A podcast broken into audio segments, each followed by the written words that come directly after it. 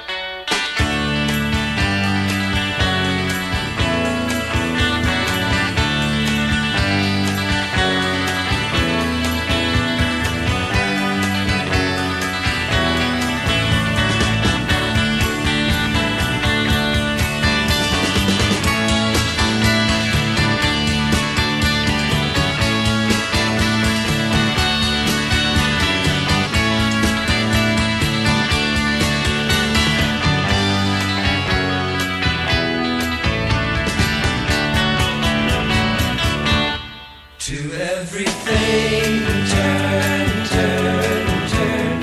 There is a season.